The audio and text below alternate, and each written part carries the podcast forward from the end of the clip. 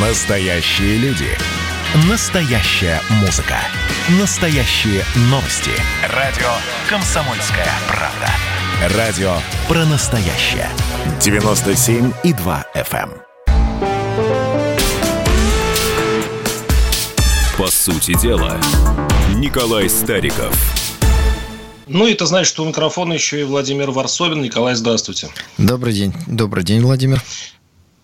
Ну, как вам очередной виток борьбы с коррупцией? Пал, э, ее, ее жертвой пал еще один губернатор, Пензенская область. Э, как вы к этому относитесь? Губернатор э, с фамилией, сейчас я все забываю его, Иван Белозерцев губернатор Пензенской области, который хранил у себя в квартире полмиллиарда рублей, еще не зарегистрированное оружие. В общем, какой-то, конечно, странный персонаж. Ну, вы знаете, каждый раз, когда я слышу такие новости, честно говоря, я удивляюсь. Удивляюсь я не от того, что идет борьба с коррупцией. И это, это хорошо и здорово. Она точно идет, Николай? Это мы еще обсудим, идет ли она на самом деле. Ну, хорошо. Ну, подождите, вот вы сейчас задали мне вопрос, я уже нач- начал на него отвечать. Да? Давайте, Давайте, вы, давайте. прежде чем я, я закончу, вы, пожалуйста, других вопросов не задавайте. Так, э, удивляюсь я тому, что есть люди, которые хотят хранить дома полмиллиарда рублей. Вот, ну, зачем они шли заниматься тем, чем они занимались? Ну, это же нонсенс какой-то. Это э, жадность во имя жадности, абсурд какой-то. Ну, вот, вот давайте представим гипотетического какого-то государственного служащего, у него дома лежат эти деньги, он переживает, он не знает, что с ними делать, он понимает, что он их истратить не может, но он их все, видимо, накапливает, накапливает, накапливает, накапливает. Потому что эта информация следствия, которая попала сейчас в СМИ, говорит, что вот тот эпизод, э, за который там привлекают, там речь идет о 32, если я не ошибаюсь, миллионов. А там 500 миллионов. Значит, эпизод, ну, мягко говоря, далеко не первый. Вопрос, куда вам столько? Вот куда? Вы в гроб все это собираетесь положить, закопать на огороде, как недавно показывали другого какого-то губернатора, которого не осудили. Там сумма поменьше была, но там, не знаю, весь огород, наверное, вместо елок и клубники там э, деньги растут. Куда? Зачем? Вот, вот я этого искренне не понимаю. Если вас интересуют деньги, идите в шоу-бизнес, идите бизнесом занимайтесь. Не знаю, э, что-нибудь изобретайте. Но если вы идете на государственную должность, вы должны служением стране заниматься. Ну, ну, ну вот, вот в мою Какие голову это прекрасные, никак Николай, не слова. Ну, ну, просто это, ну, это же понятно всем. Это они клянутся, точнее, э, их проверяет ФСБ, да, то есть перед тем, как кандидат идет на пост губернатора, он проходит многочисленные проверки и так далее. А вы знаете, да, что арестованы не только Иван, арестован не только Иван Белозерцев, но и его два сына, и, как по некоторым данным, еще и супруга. А два сына, я просто был недавно в Пензе, это очень интересные люди. Они, в общем-то, э, приватизировали практически половину местного пензенского бизнеса. Их, их э, руки находятся во всех сферах пензенской э, экономики. И это не было ни для кого не секрет. Это, по большому счету, он был э, губернатор, был мэром этого города, потом стал там, председателем правительства, потом стал губернатором. И самое интересное, что То есть шел Владимир к успеху. Владимирович- Вот шел к этому Да, Владимир успеху много Владимирович лет, Путин- чтобы потом да. оказаться в этой ситуации. Николай Владимирович Путин переназначил его, по сути. Ну, у нас какие выборы, сами понимаете. Он, в общем, одобрил его выдвижение. В прошлом году он только в сентябре переизбрался. То есть, если предположить, что эта разработка, она достаточно, видимо, была серьезная, а велась давно, и про этих сыновей тоже было давно известно всем, всей Пензе. Вопрос, почему так долго находился взяточник на посту губернатора, и почему, самый главный вопрос, Кремль его переназначил на следующий срок? Ну, смотрите, э, во-первых, я хочу напомнить вам много эфиров наших программ, где я последовательно выступаю за назначение губернаторов. Прямое назначение губернаторов. Без э, процедуры выборов, которая, под которую замаскировано назначение губернаторов. Вы даже в вопросе так задаете. Мол, всем понятно. Ну так если все всем понятно, давайте будет прямая линия назначения. Президент назначил, губернатор взял под козырек, начал работать. Если он плохо работает, его совершенно гораздо проще в этой ситуации э, снимать, потому что нет возможности ссылаться на то, что, знаете, а граждане вот, вот любят его вот, и так далее и тому подобное. Это первое. Второе.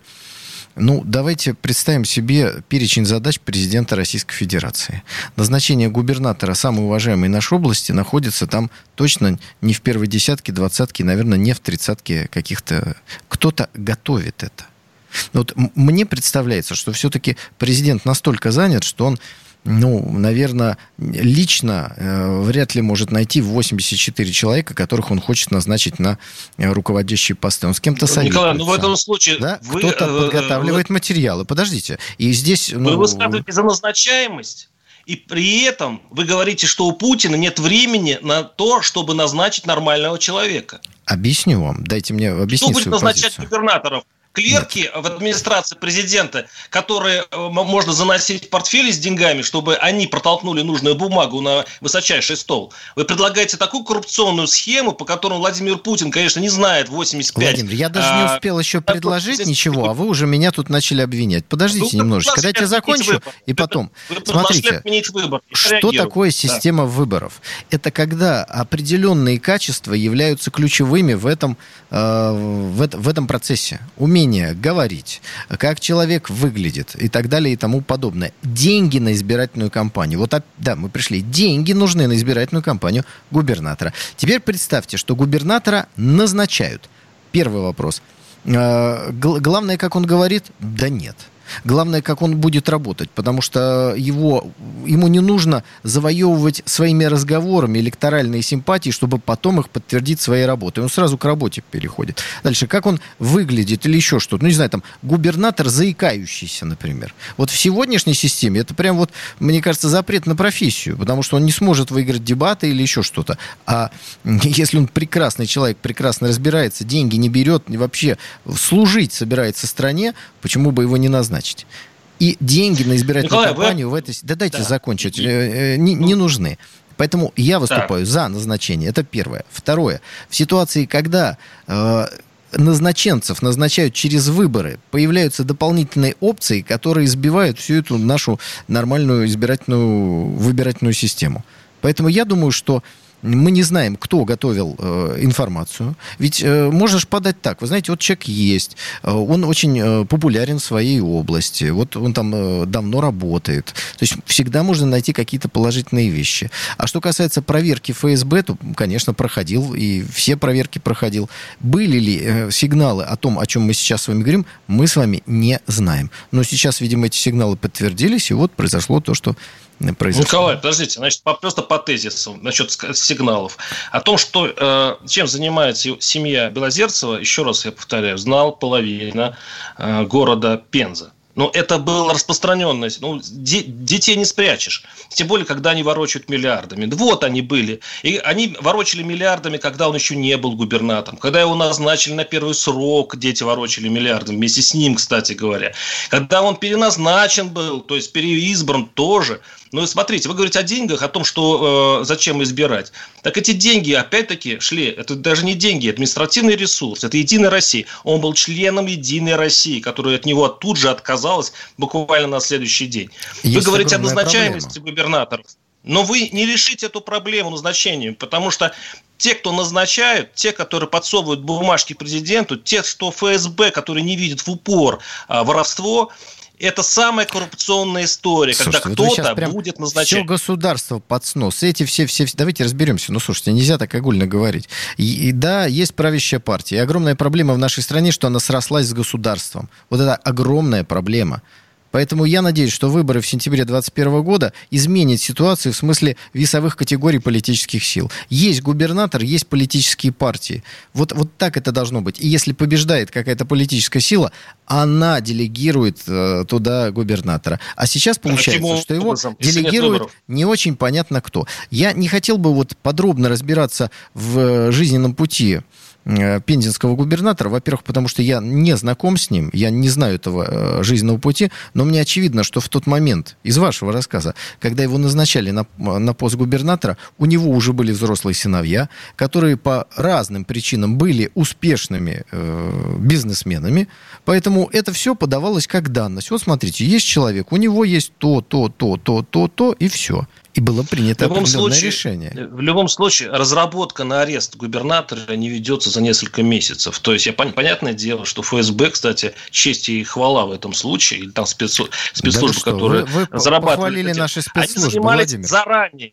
Ну, да вы только что их клеймили, а теперь похвалили. Они, Подождите, ну да, они разрабатывали. Ну, хорошо. Ну, нельзя за три месяца после выборов арестовать губернатора. Нужно вести его несколько лет.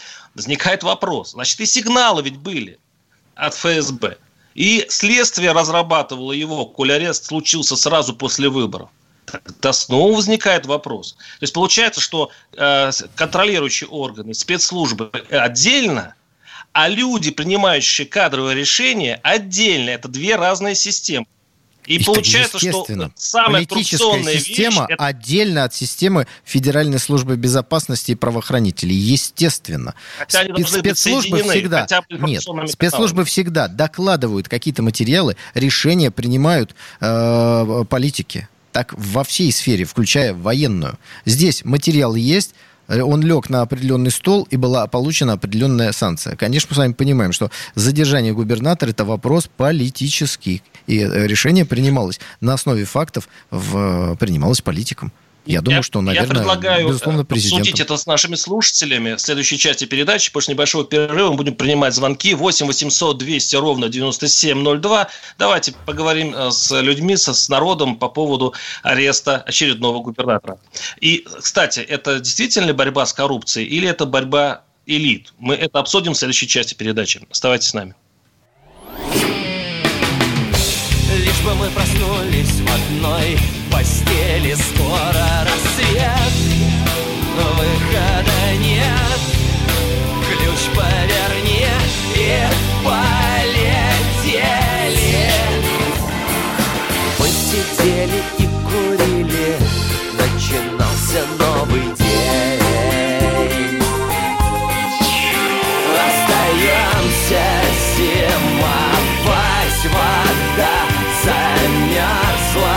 «Комсомольская правда». Радио поколения «Сплин».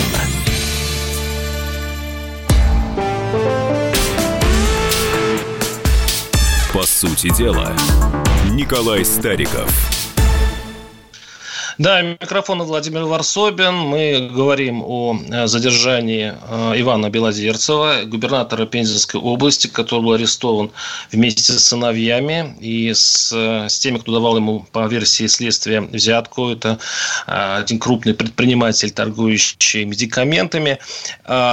И мы с, со Стариковым сейчас обсуждаем тему. Это все-таки борьба с коррупцией. То, что сейчас наручники одели на очередного губернатора, по-моему, это 11 или 12 губернатор губернатор за, за этот век, который арестован, или это борьба элит? Сейчас очень много звонков. Николай, можно их принимать? Ну, давайте, прежде чем примем один звонок, буквально давайте, два слова. Может, да. А, когда давайте. арестовывают коррупционера, а, это, конечно, борьба с коррупцией. И в любом случае это надо приветствовать. Это первое. Второе. Если у человека дома находится 500 миллионов рублей, мне кажется, я полагаю, что он вряд ли сможет объяснить, откуда они взялись. Да? Поэтому мы уже здесь видим, что возникает целая куча вопросов. А вообще этот процесс надо, как один из наших уважаемых зрителей подсказывает, назвать национализацией элит. Ведь национализация национализация элит это не только перевод детей из Лондона или э, бизнеса из офшоров. Это еще в том числе привод в, в порядок содержания головы. Когда люди будут служить стране, а не копить у себя эти бессмысленные 500 миллионов рублей. Потому что от этого счастья никому нет. Посадят. Это будет Николай, конфисковано. А разница и, так... будет только и в таким том, образом, где кстати, они будут хранить деньги. Кстати, себя знаете, дома или в западных банках. Да, в, за, в западных банках это все... Не надо воровать ну, вот деньги. Чтобы они не надо их коллекционировать. Сюда, это национализация, привод денег, денег из-за границы это для бизнесменов. А вот э, отсутствие желания деньги коллекционеров это вопрос для государственных служащих. У политиков должны быть другие интересы. Здесь мы, конечно, опять можем подискутировать, что такое политик, что такое государственный служащий. Пусть область развивает. Ну, как, ну, ну, за, ну зачем, правда? Зачем? Это бессмыслица какая-то. Потому что есть определенные согласен. целеполагания. Как, как этого добиться только, Николай? Как это добиться? Вы говорите прекрасные вещи. их можно слушать часами. Это действительно здорово, Да если я вам наши скажу, когда чиновники, длится. наши Вот скажу, вам это опять не понравится, думали о Владимир. людях, а не о своем кармане. Владимир, вам это точно не понравится. Вот скажите мне, пожалуйста, 500 миллионов рублей – это много? Это особо крупный, сверхкрупный, Неприлично неприлично крупный да. размер.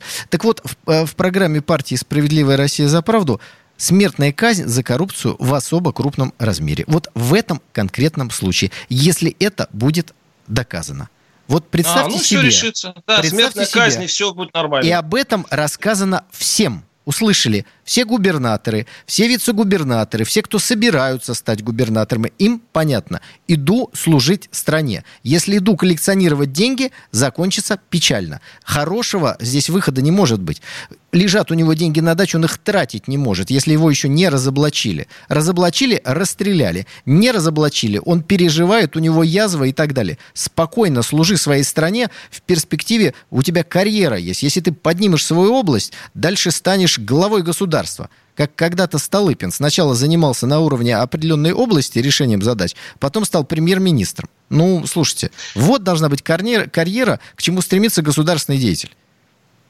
Вариант, Николай, э, если Давайте бы еще звонок тех, примем. кто назначает, да, если только тех, кто назначает, если кто проводит эти кандидатуры, если кто покрывает это сверху, тоже ставить, может быть, и к стенке, как вы предлагаете. Вот вместе. Вот если, а если это мафия, Николай? Если там не один человек, не одна голова, а если это спрут, тогда Владимир, в этом вот не случае, хотите если вы будет, послушать э, наших уважаемых все- слушателей? Я- Давайте я Антона из Хабаровска да. послушаем. 8 Давайте. 700 200 ровно 9702. Звонок из Хабаровска. Слушаю вас. Здравствуйте. Здравствуйте, Антон. Здравствуйте. Вот у меня к вам вопрос, и конкретно к Николаю Старикову. Если я не ошибаюсь, то буквально несколько минут назад вы сказали, что арест губернатора – это вопрос политический. Но, насколько я помню, после ареста Фургала все нас уверяли, что это арест не политический, а вопрос его уголовного прошлого. Только она почему-то никого не волновала, знаете, 15 лет, пока он был там простым депутатом, пока он был просто техническим кандидатом. Но как Давайте только он отвечу. стал Давайте Да, вот отвечу. ответьте. да, да, да, конечно. Смотрите, когда мы говорим о том, что вопрос политический, это не значит, что э, политика определяет ситуацию. Это значит, что решение дать ход какому-то делу принимается на политическом уровне. Объясню почему. Потому что губернатор это, это фигура э, исключительно политическая, это политическая элита России. Поэтому здесь должны быть факты 10 раз проверены, 20 раз отмерены. После этого вот точно, точно проверили, перепроверили. Сто процентов, да. Почему только сейчас? Вот только вот сейчас и дальше стопроцентная должна быть уверенность. И тогда принимается решение «да». Иначе через возбуждение уголовных дел будут убирать конкурентов и сводить политические счеты. Вот почему политика обязательно здесь присутствует, и решение принимается на высоком уровне. Иначе, знаете, можно перешел дорогу не в положенном месте, и все, и так далее, и тому подобное. То есть экономика, возбуждение, эко- э, вот так скажу, возбуждение уголовных дел по каким-либо э, уголовным делам не должно ни в коем случае стать способом зачистки политического поля, сведения политических счетов. Вот этого точно не должно быть. Поэтому и принятие решения на самом высоком уровне после 20-кратного перепроверки фактов. Николай, а дело в том, что политическое решение все-таки не связано скорее с проверкой, а действительно ли человек преступник или нет. Это все-таки относится к правоохранительным органам. Они обязаны сто раз проверить, действительно ли человек виновен. Ну, 150 раз, да, пусть это будет губернатор. Но когда люди слышат о политическом решении, когда не случайно губернатор вдруг попадается, потому что есть уверенность в народе, что копни любого губернатора, вот любого соседней губернии от, э, от, от Пензы, там появится та же самая семейственность. В принципе, есть все основания тоже посадить. И если не будет приниматься политических решений, то у нас за решеткой окажется половина, а может быть и весь э, губернаторский корпус. Вот, А вот потом, в чем Владимир, э, такие, народная как боль. вы, будете говорить нам о массовых репрессиях. О том, какие Ну, когда замечательные «Единая люди Россия- шли. Вот Подождите, вы же понимаете, что обратная Единая сторона... Россия пожирает сама себя, Николай. Если, если партия Обратная власти... сторона это вот то, что происходило в определенные сталинские годы. Например, Ленинградское дело. Это, безусловно, имелась определенная подоплека внутренней конкуренции, но там было точно такое же злоупотребление властью, точно такие же растраты, точно так, ну, естественно, с поправкой на 1947 год. Вот все то же самое. И сейчас это можно. Некоторые люди подают это как вот, знаете, замечательные верные ленинцы, и кровавый режим от них избавился, потому что... И, и дальше объясняют нам, почему.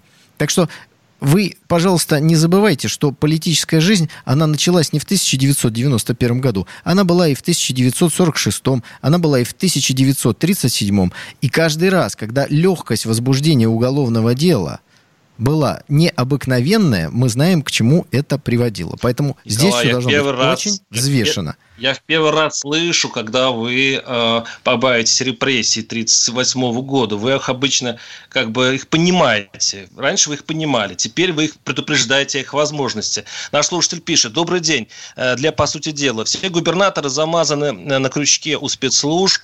Э, на каждого есть папочка с компроматом. Отсюда вывод. Среднесрочной перспективы власти, в том числе губернаторской, не будет приличных людей. Это невыгодно власть придержащим. Ну, будем зачитывать не уверен, сообщение. Не дальше. уверен в этом. Давайте другие политические Послушайте. силы. Давай, вот, да, давайте мы изменим 800. эту ситуацию. Давайте, давайте изменим эту ситуацию. Очень много. Сентябрьские выборы, новые политические силы приходят, и, соответственно, будут новые губернаторы рекрутироваться из новых политических сил. А, Надежда Юноша питает. 8700 200 ровно 9702. Из Алексей из Краснодара, из Краснодара, если правильно услышал. Здравствуйте, Здравствуйте Алексей. Здравствуйте. Здравствуйте. Вот, Владимир Владимирович, скажите, пожалуйста, вот вы предлагаете, я как понял, ужесточить э, деятельность ФСБ сейчас в России. А согласны ли вы с тем, чтобы выйти из ПАСЕ для того, чтобы смертную казнь все-таки применять к таким как вы говорите. Вот хороший вопрос, Владимир. Ну, давайте, отвечайте. Ну, Коль, это мне вопрос, да. Э, я не, совершенно не уступаю за то, чтобы давать дополнительные инструменты для ФСБ. У них и так это есть. Я, я немножко неправильно меня поняли. Я хочу, чтобы между ФСБ и властью, которая назначает губернаторов, была прямая информационная связь, чтобы если ФСБ сигналит, что этот человек проходимец и вор – чтобы он не переназначался на следующий э, пост или на следующий срок. Ну, не переназначался. А вот в случае с пензенским губернатором, извините, похоже, что так и было. Владимир, ФСБ давал сигналы, а власть почему-то... Немножко. Да. Немножко а, кстати говоря, вот, а, кстати, извините, еще маленькая ремарка. А знаете, как назначение проводится? Потому, почему некоторые губернаторы называются, допустим, Володинскими, другие там э, Чемезовскими и так далее? А потому что у каждого губернатора, кто более-менее сильный, есть крыша. Администрация президента – это секрет Полишинеля. И как они назначаются, тоже, в общем-то, знают все.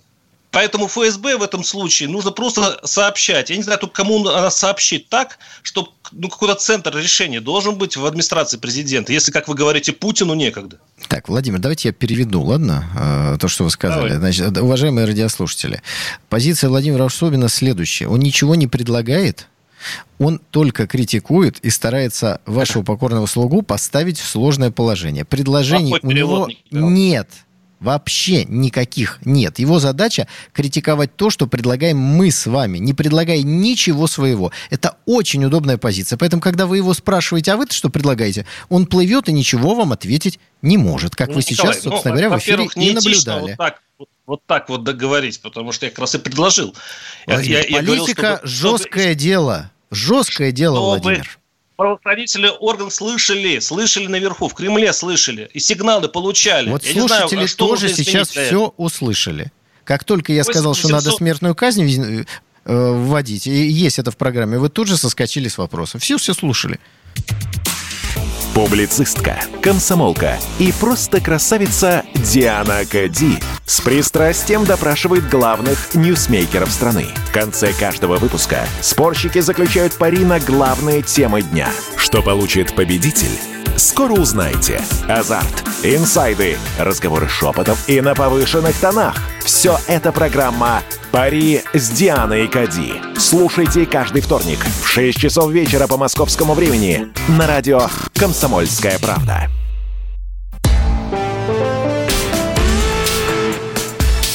По сути дела, Николай Стариков – Да, и микрофон Владимир Варсобин. Ну что, давайте так заканчивать разговор. Про, э, этот разговор будет долгий, мы еще в него вернемся. О Иване Белозерцеве, о губернаторе Пензенской области, который был арестован. О национализации элиты. О национализации элиты. Не сводите все к одному человеку. Это процесс, и мы хотим получить результат.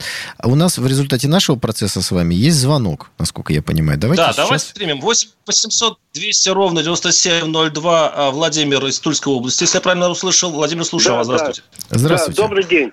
Мне комсомольская правда очень нравится. Я хочу сказать, что есть хороший губернатор. Вот у нас был товарищ Груздев. Его назначил сам Путин.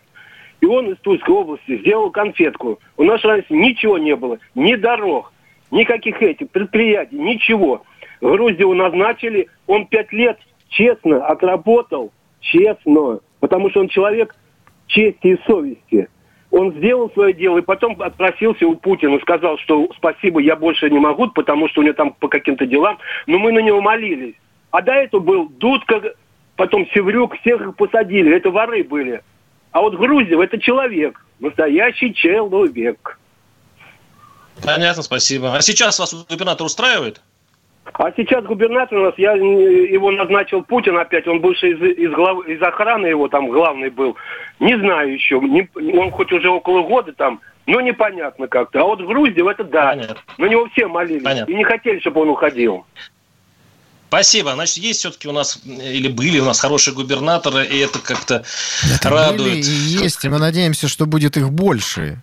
Но процесс, видите, такой очень э, специфический. Одна из главных проблем, еще раз повторю, это сращивание политической партии одной с государством. Политическая система должна быть отдельно, государство отдельно. Когда нарушается принцип того, что победившая политическая сила назначает своих губернаторов, э, вот и происходит это. Потому что сначала их назначают через выборы, назначали бы их просто минуя политическую э, систему. Это было бы Николай, я не очень понимаю более... вас. Опять-таки, мы, кстати, забыли об этом поговорить. Ну, как в этом случае президент будет назначать? Президент у нас Единая Россия, считаете, что? Поэтому что изменится? Так, объясню. Все равно вот смотрите, проводятся выборы. Вас никто не спросит. Подождите, проводятся э, выборы в Государственную Думу. Политическая партия набирает определенный процент. Ну, грубо говоря, да. понятно, насколько она популярна в народе. Значит, соответственно, в тех областях, где она набрала максимальные результаты, должны быть губернатор от этой политической силы. Если в какой-то области победила другая политическая сила, показала там совершенно иной результат, значит, она в этой области популярна. Значит, губернатор должен быть выходцем из этой политической Нет. силы. Но его назначает президент. Понятно. Все, но все должно закон... быть. Подождите.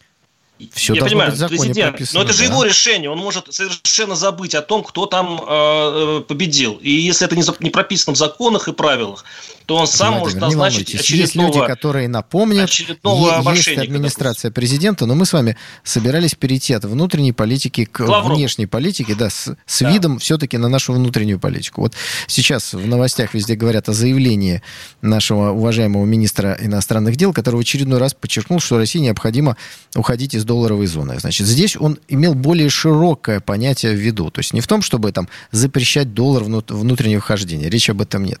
Не в том, чтобы Э, там исключительно торговать, например, в юанях, евро, монгольских тугриках или, не знаю, еще норвежских кронах каких-нибудь, что тоже правильно. Вот здесь нужно пояснить, в чем проблема, если вы торгуете в долларах. Это значит так вот, если упростить, дорогие друзья, есть, например, китайский покупатель, российский продавец или наоборот. И если платеж идет в долларах, то он идет через процессинговые центры, которые находятся на территории США. То есть американская администрация имеет возможность заблокировать любую торговую операцию в долларах, потому что она всегда идет через американский банк. Ну вот так, если вот упростить ситуацию. Это дает американцам определенные козыри давления на Китай, на Россию, на другие государства, на компании. Что такое санкции? Если вы будете строить Северный поток-2, мы будем блокировать ваши долларовые платежи, вы не получите денег, не получите заказов и разоритесь в итоге. Вот что, э, какую возможность дает американцам вот это монопольное положение. Поэтому если мы, например, торгуем в рублях, в юанях, то это не идет через финансовую систему США, и они ничего с этим сделать не могут. Это вот первое, что нужно сделать. Вторая э, с другой стороны, вид на эту же ситуацию следующий. Американский доллар давно стал главным товаром Соединенных Штатов Америки. Ну, главным товаром, наряду с демократией, если так можно сказать. Поэтому, если вы отказываетесь от доллара, вы тем самым ставите Соединенные Штаты в достаточно сложное положение, потому что вы отказываетесь от главного экспортного товара, который они всем навязывают. Так что с двух сторон вот причина для того, чтобы развивать торговлю в любых других валютах. При этом за последние э, пару лет торговля между Китаем и Россией в долларах снизилась на 30%. То есть перешли в основном, конечно, на торговлю в юанях. И здесь вот главный вопрос, который мы себе должны занять, задать. Э, мы хотим, чтобы вместо доллара такую же гегемонию в мире получил китайский юань. Будет ли это хорошо для России? Ну, ничего хорошего не вижу. Ну, кроме того, что Китай на сегодняшнем этапе не будет вести себя как США и угрожать блокировке каких-то финансовых транзакций. Но в перспективе рост э, влияния юаня в монопольном виде точно так же нам не нужен, как монополия доллара. Поэтому наша задача, чтобы у нас рубль выглядел привлекательно для международной торговли. Следующий вопрос, который задаем себе. Сегодня рубль привлекателен для международной торговли? Ответ – нет. Еще несколько лет назад он был привлекателен. Я имею в виду где-то на уровне там, 2013 года. А потом Центральный банк вдруг пустил его в свободное плавание, чего, кстати, не делает соответствующая структура Китая. И в итоге мы имеем рубль, который все, а, все время ослабевает, который скачет туда-сюда и так далее и тому подобное. Поэтому в нынешней ситуации это будет мячик в китайские ворота. Мы будем торговать в юанях, а от рублей все будут убегать. И это тоже плохо. Поэтому прежде чем переходить на эту дедоларизацию, а лучше параллельно с ней, нам нужно укрепить собственную финансовую систему в том смысле, чтобы у нас курс рубля был прогнозируемым. Вот остановились на какой-то величине, вот на ней надо встать и стоять, колебаясь там вместе с линией партии совсем совсем чуть-чуть, там, один процент, один туда, один сюда, как китайский юань. Есть хорошие образцы. Так что здесь все несколько сложнее. От того, что мы просто откажемся от доллара, мы не выиграем в этом смысле стратегически. Китай выигрывает. Поэтому китайские товарищи активно эту нам повестку навязывают. Но американцы нас прям подталкивают в китайские объятия. Зачем они это делают, честно скажу, я не очень понимаю. Может быть, они хотят проверить, насколько у нас э, хватит воли, так сказать, сближаться с нашим китайским соседем. Но американцы, еще раз, подталкивают нас в китайскую систему. Просто забивают, загоняют. Николай, интересно, а вот вы говорите, что это все-таки долгая история, и нужно укреплять сначала российскую финансовую систему для вот этого проекта. Но вот э, глава российского МИД Лавров заявил, что таким способом надо э, снижать санкционные риски путем укрепления своей технологической самостоятельности, путем перехода к расчетам в национальных валютах и мировых валютах. Ну, то есть получается, что санкции это так надолго, что мы можем уже в этом случае уже забыть про Запад и в долгую играть, там, на десятилетия строить такую вместе с Китаем общую валюту, по сути. Даже не Сан- надеясь санкции, на то, что навсегда, санкции Владимир. снимутся. Санкции навсегда, навсегда. Ну, естественно. Они, санкции – это способ выражения неудовольства политикой России только в экономической сфере. Пока мы проводим политику, которая не нравится Западу, они санкции будут только наращивать, не, э, не, не снимать. Дальше. Э, все-таки Сергей Лавров у нас не министр экономики, он занимается другими вопросами, это министр иностранных дел, и свои слова он сказал в Китае. Понимаете, к кому он обращался? Китайской аудитории, китайской элите. И он сказал то, что хотели китайцы услышать в данном случае. Давайте торговать в юанях. Просто когда мы говорим а в что? других валютах, это в юанях, других валют нет. Ну, Евро это такая же американцами, ну, чуть меньшей степени контролируемая валюта. Рубль слаб. Значит, в каких мы будем... Вот дайте сядем и проведем совещание. В какой валюте мы будем с китайцами торговать? Прямо вот, вот не знаю. Давайте радиослушателей спросим, с какой валютой можно торговать в ну, Китае, с Китаем, если это будет Сейчас не уже доллар? не успеем спросить, у нас ну, заканчивается программа, но... Да, вот, кстати, такой серьезный вопрос. А это дело вообще национальной безопасности вообще вот то, что сейчас мы обсуждаем. А что опаснее в этом случае для России, которая все равно самостоятельно не сможет э, построить вот только для России э, систему, э, валютную систему, и мы будем торговать со всем миром в рублях? Мы это не Значит, сможем. Смотрите, мы... у нас мало времени, что Владимир, поэтому я, прислониться, я прислониться к Западу, посмотрите, нет, это важно, прислониться к Западу или прислониться к Китаю? Что опаснее для России, Китай или Запад? Все-таки в этом случае. Владимир, надо не употреблять спиртные напитки, тогда у вас не будет возникать необходимости для устойчивости к чему-то прислоняться. Вот точно так же и в финансовой сфере. Если вы начинаете э, суверенную финансовую политику, которую когда-то начал Китай, то у вас через там, какой-то промежуток времени относительно недлинный не возникает необходимости кому-то больше прислоняться. У вас появляется уважаемая мировая валюта, которая дает возможность вам развивать свою экономику без оглядки на других игроков. И Соединенные Штаты Америки... Китаю. Подождите, он в Китай Вот, прилетел вот и как дипломат делал объяснить. эти заявления. Прилетел бы он в США, он сделал бы иное заявление, поверьте мне. Это, это и есть умение разговора, разговоров с той аудиторией, с которой ты общаешься. Все-таки они дипломаты. Но наша задача не на Китай ориентироваться, не на США ориентироваться, а ориентироваться на Россию. Нам нужна новая финансовая экономическая политика. Сегодняшний финансово-экономический блок, такое впечатление, не в состоянии ее проводить. Вот напрочь. Поэтому мы готовим новую программу, пойдем с нею на выборов, предложим это нашему уважаемому избирателю, объясним, чем это хорошо. Если вы нас поддержите, будем эту экономическую программу воплощать. Николай, вы как торговец, э, вот, который ходит по домам, предлагает э, свои товары. Вы любой, из, из любого спича выводите на рекламу своей партии, себя и следующих... э, Ну, знаете, ну, много рек- этих э, товаров рекламируется. Это же значит, что все они хороши. Ну, дай бог, что ва- ваш товар был пригоден. Э, Ну, все, увидимся, услышимся через неделю. С вами был Николай Стариков, Владимир Варсобин. До До свидания. свидания. До свидания. По сути дела, Николай Стариков.